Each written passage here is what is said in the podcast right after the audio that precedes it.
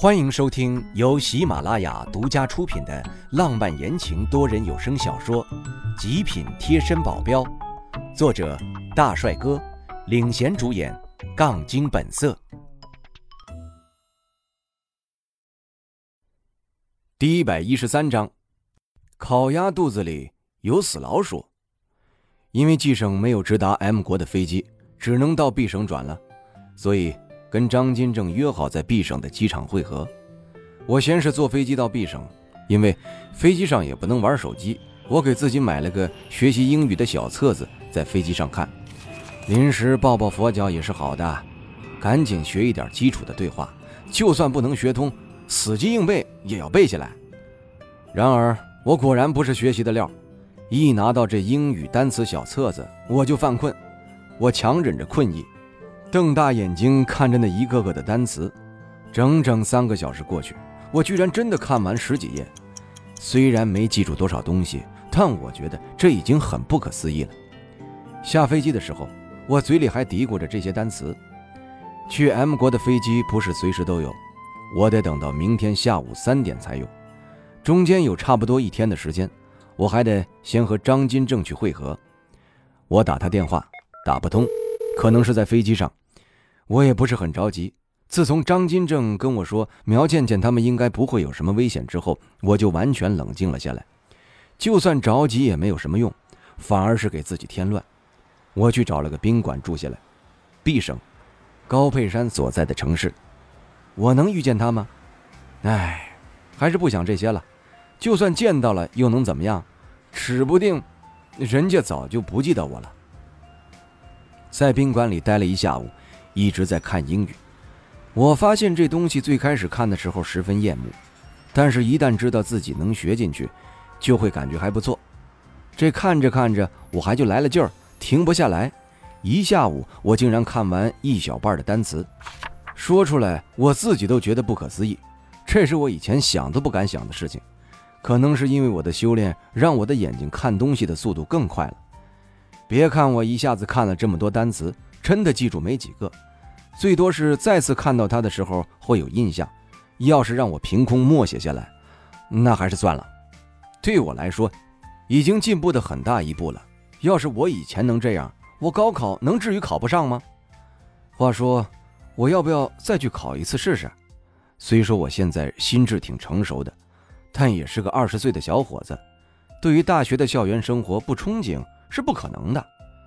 只是现在实在是太忙了。各种事情压得我喘不过气，等哪天我闲下来了，就给自己放个假吧。就算不能读完整个大学，能读个半年一年的都是好的呀。现在我还是先想想怎么救出苗倩倩他们吧。我关上单词小册子，揉了揉眼睛，伸了个懒腰。外面已经天黑了，但这并不影响人们的出行。我所在的宾馆有十几层楼高，我在第八楼。有一个很大的落地窗，我站在落地窗前往外一看，人还真不少，一个个的人头走来走去，灯火通明的，看着还真不像是已经晚上了。首都就是首都啊，平时的时候晚上都这么热闹，这让我也忍不住想出去走走了。张金正应该早就到了，他没有联系我，我也懒得联系他，只要明天上飞机前会合就好了。刚出宾馆。我就闻到了一股烤鸭的香味儿，早就听闻 B 省的烤鸭味道一级棒，这次终于来一次，可不能错过。我闻着味道寻过去，找到的时候被这里的人给吓了一跳，这里人也太多了吧，大部分都是 B 省的人吧？天天吃烤鸭还没吃够吗？这人多的，我要是排队得排多久啊？我嘴角抽了抽，眼睛一瞟。飘到了旁边不远处，还有一家烤鸭店，但这个跟刚刚那个形式形成了鲜明的对比。门前萧条的很，一个人都没有，反差是不是有点大？我朝着那边走过去，里面是一个老人和一个壮小伙，他们见到我很热情地欢迎我进去坐。这里还有坐的地方，看起来十分的干净。刚刚那家店面很小，只能打包带走那种，怎么大家都去那家买呢？还没有等多久，我的烤鸭就上来了，热乎热乎的，上面的油脂还在滋啦作响，看着我就想吞口水了。二话没说，扯下一个鸭腿就往嘴里塞，烫得我差点没把舌头咬断。店老板见状，递给我一瓶温水，漱了下口，感觉好了些。他温和地笑着说：“年轻人呐，慢慢吃，哎，吹吹就好了。”说着，他还给我打开了旁边墙上的电风扇。哟，这老板人挺好啊，怎么会没生意呢？我小心翼翼地扯下另一只鸭腿，吹了吹，咬了一口，味道棒极了。这时，店门外有一个带着小孩的妇女走过，老板又是很热情地迎上去，但是那人却是很厌恶地对老板呸了一声，快速地抱着他的小孩走向了前面那家店。哎，这人怎么这样？就连我都看不下去了，更别说店老板了。但是我看店老板却是一脸的无奈，摇了摇头。老板，怎么了？没忍住，还是问出来了。他愣了一下，想说什么，又咽了回去。哎呀，年轻人呐，还是不说了好。这就让我更奇怪了，一个劲儿的追问店老板，最后他还是跟我说了。哎呀。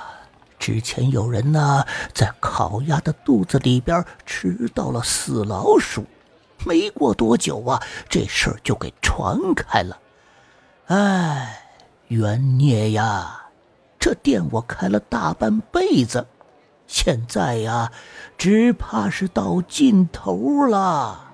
烤鸭肚子里吃到了死老鼠，哎呀，想想那个画面，就感觉挺高能的。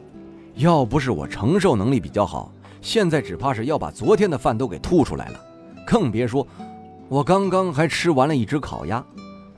但话又说回来，烤鸭肚子里怎么会有死老鼠？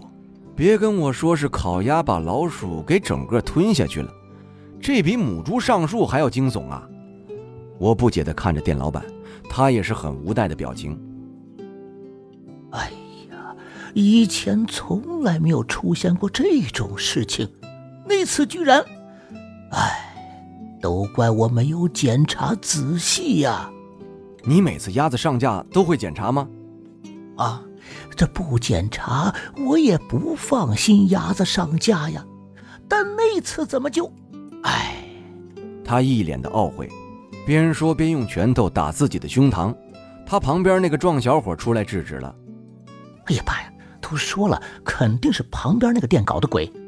之前一直没出事啊，怎么就他开店没两天，我们的店就出事啊？他一定是做了手脚了。店老板很生气的蹬了下脚，怒视着那个壮小伙说道：“哎，你别乱说话！我相信呐，人家不会无缘无故做这种事情的。”那壮小伙也是急了：“哎，哪里是无缘无故了呀？”他们不就是不想我们店生意好吗？爸，你看看现在我们店的生意啊，再看看他们的生意，有可比性吗？店老板沉默了。我算是看出来了，这店老板心不是一般的好，而旁边那家店的老板心黑的也是够了。现在这个时代，没有一点心眼儿又没有后台的，还真的挺难混的。现在这个就是活生生的例子，挺为他们感到可惜的。但我也不能给他们什么帮助啊！就算现在帮了，他们这样的，以后还是会出问题。他们也不会平白无故的接受我的帮助，我还是不掺这一脚了。吃完烤鸭出来，心情还算可以。如果能从烤鸭肚子里吃出死老鼠那一幕从我脑子里踢出去，哎呦，那就更好了。